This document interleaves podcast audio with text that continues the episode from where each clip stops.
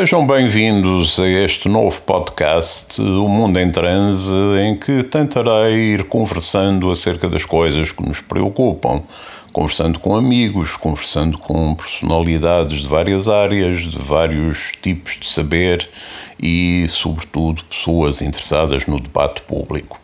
Hoje começamos com uma conversa entre o José Paz Ferreira e o Eduardo Paz Ferreira. O José Paz Ferreira e o Eduardo Paz Ferreira são pai e filho, claro está.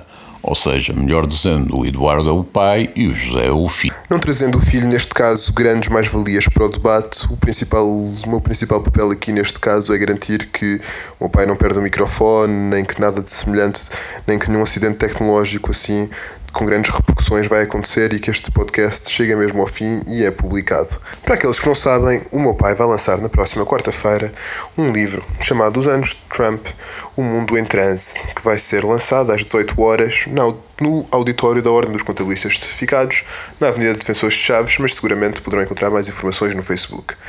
Bizarramente, na altura em que ele decidiu começar a escrever o livro, eu perguntei-lhe: Mas então, mas isto é o assunto do Trump, mas isto está sempre a mudar porque vai escrever o assunto, porque vai escrever nesta altura, se ele ainda há de fazer 40 mil loucuras até, até a data em que o livro vai ser publicado.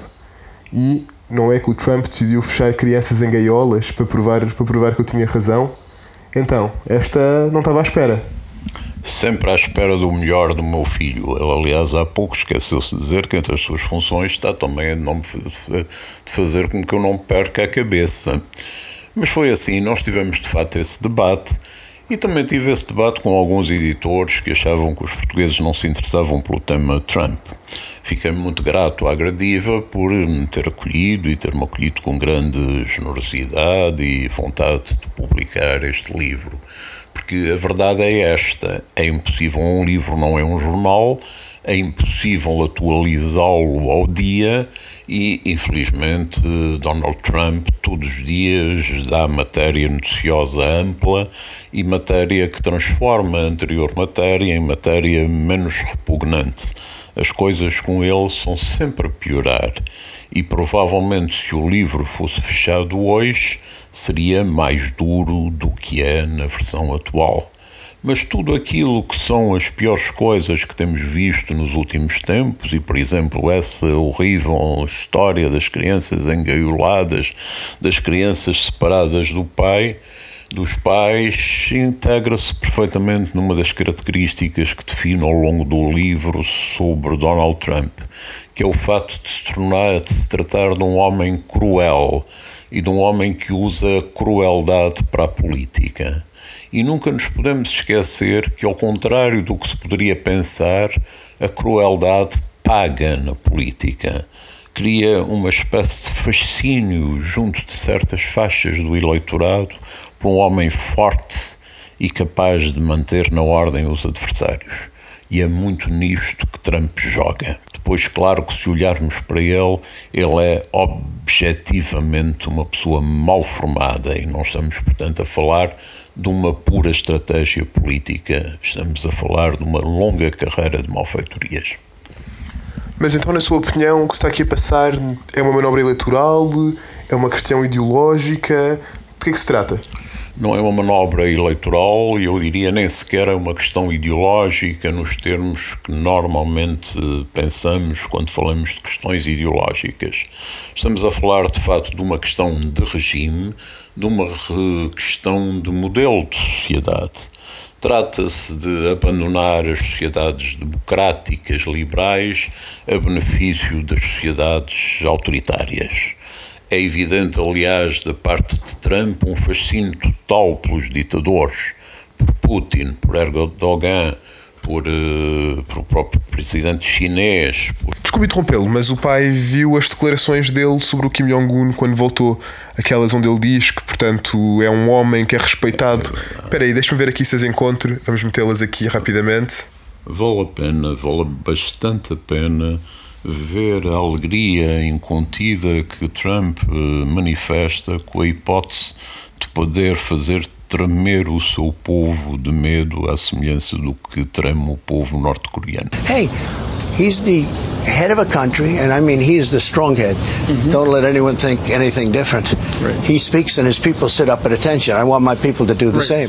Pois, acho que de facto nunca esperámos o dia em que um presidente americano diria sobre o líder norte-coreano que he wants his people to do the same.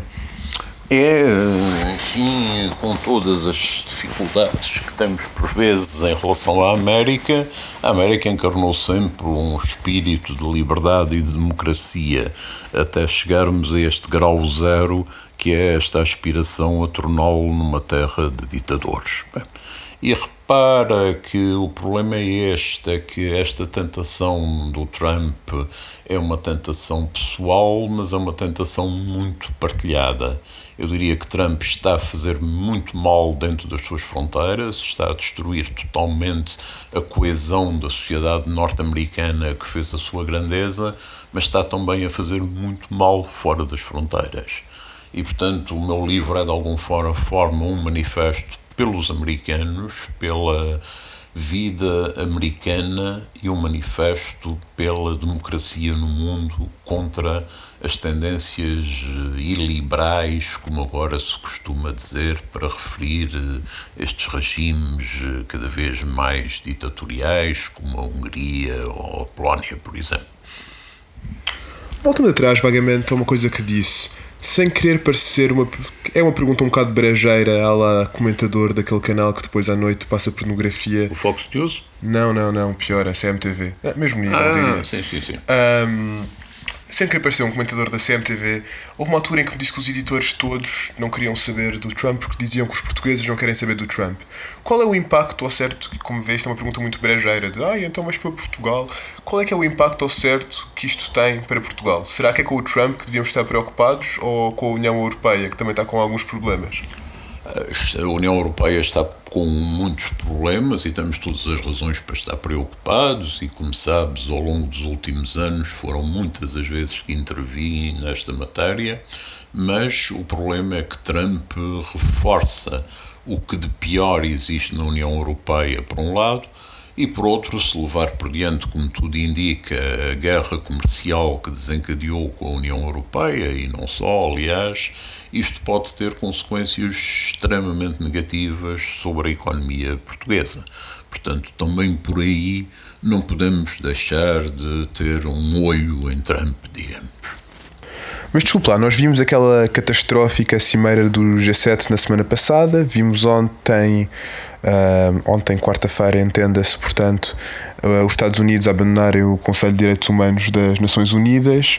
Que consequências é que, pronto, para além de Portugal, isto pode ter, portanto, para a ordem internacional? Bem, uh, creio que hoje em dia ninguém duvida que se assista à mais profunda, eu diria inesperada, alteração da ordem internacional. Os Estados Unidos, uh, por um lado, estão a abrir mão, eu diria, de tudo aquilo que fez a força deles, uh, da chefia do mundo que os caracterizou depois da Segunda Guerra Mundial ao assumir um projeto do America First, de, de isolacionismo, eh, uma ideia que depois se traduz designadamente nas guerras comerciais, que são muito importantes. Isto leva, por outro lado, a uma alteração radical das alianças. Por exemplo, nunca se pensaria que as relações entre a União Europeia e os Estados Unidos se deteriorassem tanto isso é especialmente grave porque nós vemos no horizonte muitos sinais que lembram coisas que se passaram nos anos 20 início dos anos 30 do século passado, ou seja, da ascensão do nazismo. E nessa altura, a Europa, os países europeus ameaçados, tinham uma esperança que era a de olhar para os Estados Unidos e saber que daí poderia vir auxílio contra o nazismo. Neste momento, a Europa deixou de poder olhar para os Estados Unidos. E então a Europa que caminho pode traçar? Por um lado, enfim, claro que tem que reforçar a sua força, a sua política de defesa e segurança, mas tudo isto é bastante insuficiente. Do ponto de vista dos laços comerciais, provavelmente aproximar-se-á mais da China Os Estados Unidos, o que é que lhes vai acontecer? É de todo, em todo imprevisível. Uh, hostilizaram deliberadamente o Canadá. Uh, Repare-se que o presidente Trudeau até tinha sido muito moderado até agora em relação a Trump e, portanto, digamos, esta opção por hostilizar o Canadá e criar problemas com o Canadá com o México, enfim, a sensação geral é que o presidente Trump está a auxiliar muito a campanha de López Obrador, o candidato esquerdista, que todas as sondagens dão como vencedor nos Estados Unidos, e tudo isto vai criar, portanto, um conjunto de fatores que levam ao isolamento dos Estados Unidos. E depois, sobretudo, temos um mercado asiático a crescer de uma forma hum, extraordinária e em que os Estados Unidos deixam de ter qualquer papel relevante. Mas não é só no mercado asiático, não é só aí que os Estados Unidos ameaçam tornar-se irrelevantes em todo o Médio Oriente. O pouco que os Estados Unidos fizeram foi mau, foi mal feito. Nem todas as culpas são a sacar a Trump, muitas delas vêm do passado, mas a forma como, por exemplo, se deixou consolidar a ditadura síria e como a única preocupação dos Estados Unidos parece ser sair da zona e desinteressar-se da importância que essa zona tem, eh, eh, tudo isto é bastante assustador, eu diria. Falou-me aqui a meio, eh, justamente aqui a meio fez uma. Não, foi, não chegou a ser uma comparação, mas mencionou aqui o nazismo. É curioso porque recentemente, sei que isto já não é bem uma questão da sua geração, mas há na internet uma teoria que foi criada nos anos 90 que é a lei de Godwin, que é que qualquer discussão que exista na internet acaba necessariamente com uma comparação ao nazismo. Acabas necessariamente a comparar, mesmo que estejas a falar de futebol ou de desporto ou o que quer que seja, e que nesse momento a pessoa perde a razão, porque está a fazer essa comparação que é tão simples e tão absurda, entre aspas, por compará-la a males. E curiosamente ele escreveu um tweet que agora ele quis reforçar, que era, uh, neste caso, a lei não se aplica estes tipos, uh, não era bem esta a terminologia dele, como imagina, mas estes tipos são nazis. São tão maus quanto aqueles eram. Um, isso faz-me pensar também numa E é segunda... é preciso tratá-los como nazis, é a lógica dele, portanto. A lógica dele é exatamente essa, é que não podemos continuar a diminuir, a, não podemos continuar a subvalorizar o que está a ser feito por esta pela administração de Trump. Isto lembra-me, portanto, também uma segunda questão, que é, o, eu tenho um professor, ou tive um professor, como sabe, uh, que é o Cis Hamlink, professor emérito de comunicação da Universidade de Amsterdão, uh, que teve cá em Portugal e que é um tipo absolutamente brilhante, que descreve a diferença, portanto, entre conflitos de baixa intensidade e conflitos de alta intensidade, é o que ele chama. E ele explica que o passo que leva à diferença entre estes dois tipos de conflitos é a humilhação. E nós tivemos nos Estados Unidos recentemente conflitos que foram extremamente violentos em relação ao que temos tido nos últimos anos. Foi os casos em Charlottesville, onde tivemos um assassinato, foi o caso em várias cidades americanas, evidentemente. E, mas neste caso, o que estamos agora aqui a ter é claramente um caso de humilhação. Trump quer humilhar os imigrantes, quer separá-los das suas famílias, que é uma medida que não tem qualquer tipo de lógica económica, política, social, humana, rigorosamente nada. Será que esta tentativa de humilhação poderá levar a que o conflito, ao, o conflito suba e passe a um conflito de alta intensidade? Que riscos é que de facto temos aqui? É, são várias questões e muito interessantes as que colocas nestas uh, perguntas.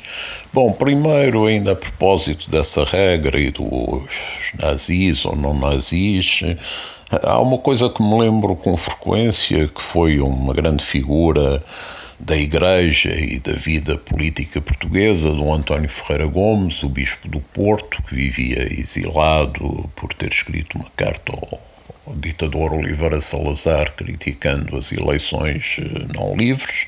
Um, e que já depois de 25 de Abril dizia sim, liberdade para todos, menos para os inimigos da liberdade.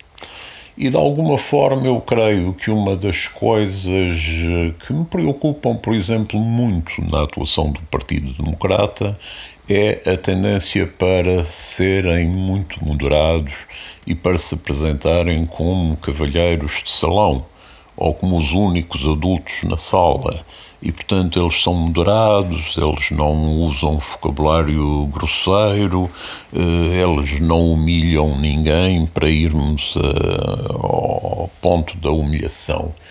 Eh, essa estratégia hum, tem sido uma estratégia perdedora, claramente, nos Estados Unidos.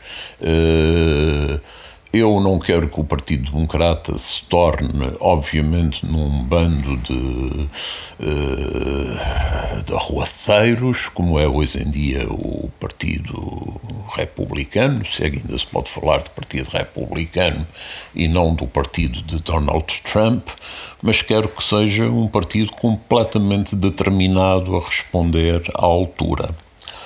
E isso que diz sobre a humilhação é extremamente bem visto. O Sesame Link é de facto uma pessoa notabilíssima nas análises que faz e corresponde de alguma forma àquilo que eu há pouco falava e que, digamos, a inspiração de base aí é do Adorno sobre o efeito da crueldade.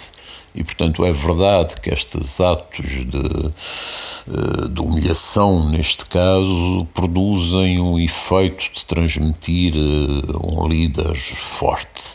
Só que ele deu um passo a mais. Eh, digamos que até agora muitas das medidas desumanas que ele tomou no domínio de,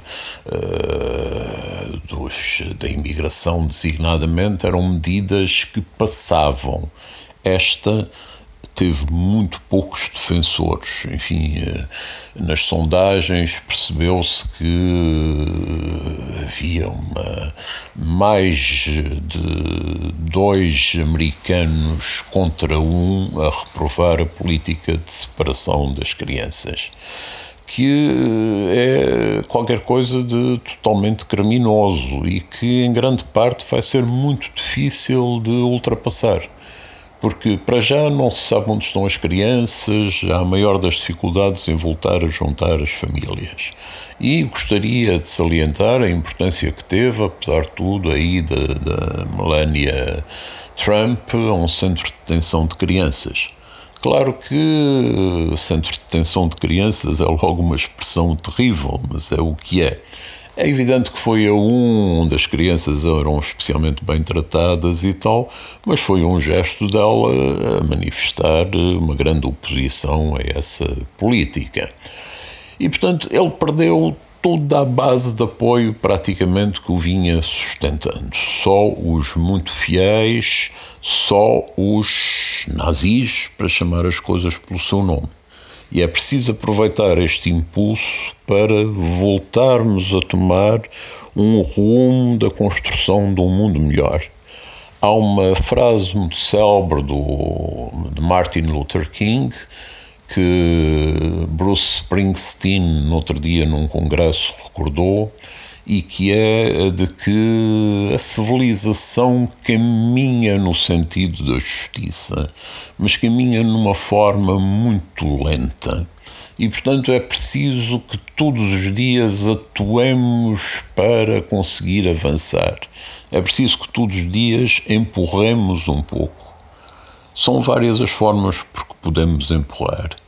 Eu, por doce-me a pretensão, acho que este livro é uma forma de tentar empurrar, é uma forma de obrigar as pessoas a refletir.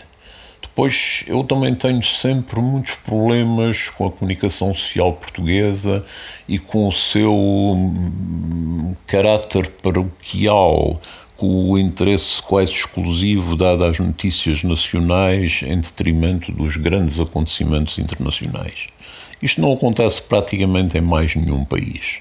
Nós temos modelos de telejornal longuíssimos, onde se passam histórias de faca e de alguidar, histórias típicas de bairro, que estariam bem num canal de televisão de bairro, mas que não percebo qual são o interesse nacional que têm. Em contrapartida, sabemos muito pouco do que se passa fora. Quer dizer, alguns de nós sabemos porque temos outras fontes porque se, se nos cingíssemos às portuguesas, a nossa informação era muito escassa. Mas repare, hum, uma questão na qual eu acho que nós não vamos estar de acordo e que de certa forma tem assim dois aspectos diferentes. Isso é muito normal. Verdade, infelizmente. infelizmente não, se estivéssemos sempre de acordo é que era triste. Oh, um, que é a seguinte coisa, eu nos últimos dias tenho ouvido à minha volta muita gente a questionar de facto a veracidade destes factos. A dizer, não, isto há imagens que. As imagens são falsas. Isto não está mesmo a acontecer assim, as imagens são inventadas, isto é um campo de basquete. Isto é uma coisa que eu a primeira vez que ouvi chocou-me, mas que desde então ouvi várias vezes. E que tanto mais que até na sua página Facebook, desde que começou a divulgar o livro, tem tido comentários a dizer cuidado com a veracidade do que está a dizer vai ler os jornais e vai perceber que isto é tudo mentira. Isto é o primeiro aspecto. É este aspecto, portanto, das pessoas acharem que isto pode ser fake news. Dele ter conseguido fazer tantas fake news que finalmente nos conseguiu vender que as real news são as fake news. Isto é o primeiro aspecto. E o segundo aspecto que de facto me interessa é existir a possibilidade dele conseguir acabar a vender-nos a todos, não a vender-nos a todos, evidentemente, mas de conseguir vender a algumas franjas da sociedade que ele resolveu isto e não que criou isto, que é visivelmente o que ele está a tentar fazer neste momento. Ele percebeu que a medida foi impopular, ele anunciou que então iria que ia acabar com esta medida dos democratas, os democratas, os democratas, os democratas, acabaria com esta medida e escreveu um documento que não sei se pode ler, que é um documento muito vago, sem nenhuma, assinou uma ordem executiva muito vaga, muito. Um, que é bastante habitual, aliás. Sim, como um acordo com a, com a Coreia com o acordo com a Coreia do Norte, que também não era propriamente assim muito específico. Não existe este risco dele conseguir acabar a vender à opinião pública americana que ele salvo, salvou os imigrantes e não tentou expulsá-los quase? Entendamos, eh, as pessoas acreditam naquilo que querem acreditar. E há uma coisa que todos sabemos desde há muito: há duas Américas. Há uma América solidária, uma América progressista, uma América idealista, uma América da, da liberdade, da criação artística, de, admirável a todos os títulos. E há depois aquela América que se auto-intitula América Profunda e que é a América da Associação Nacional das Armas, a América dos valores brutais, que à medida que se caminha para o sul, mas não é preciso sequer caminhar muito, se revê ainda nos valores da escravatura e da segregação racial, e portanto nunca foi possível, digamos, unir a América e hum, não haver esta separação. E portanto vai sempre haver um núcleo, e repara que apesar de tudo isto, a popularidade do Trump, que é de longe a mais baixa de qualquer presidente desde que começaram estas sondagens, é uma popularidade ainda assim bastante elevada, da ordem dos 43, 44%, o que nos deixa bastante estupefacto. E há, portanto, um grupo de fiéis que é muito difícil convencer do contrário. E depois, eh, isso em relação aos americanos. Evidentemente que toda a confusão que ele conseguiu lançar com a ideia das fake news, com a ideia das perseguições, com a ideia que, com a exceção da adorável Fox News, eh, ninguém eh, gosta dele, todos o perseguem, etc. Essa ideia para o estrangeiro também pega em alguns setores que não se importariam de apoiar qualquer solução desse género. Felizmente eu diria que entre nós são muito minoritários, mas existem. Nós temos muitas vezes a tendência para pensar que Portugal é uma espécie de um oásis imaculado, onde nada de mal se passa, onde uh, o paraíso na Europa. Uh, em certo sentido, isto é verdade, mas esperemos que se mantenha assim. Oh, Sagrado, eu acho que já estamos aqui a talvez a exceder os limites do tempo que as pessoas nos vão ouvir. Sim. Portanto, talvez agora pararmos, ficamos por aqui okay. e depois vemos em breve para outro episódio, não é? Também me parece. Mas muito em breve, que é muito agradável falar contigo. E, sobretudo, a razão que nos trouxe aqui, imediata, que vai ser o lançamento na próxima quarta-feira, às 18h30. Há bocado enganaste, às 18 do livro Os Anos Trump, O Mundo em Transe. Serão apresentadores uh, João Cravinho, Maria Emília Bredro de Santos, João Marecos. Várias gerações, várias perspectivas, seguramente, sobre o fenómeno Trump.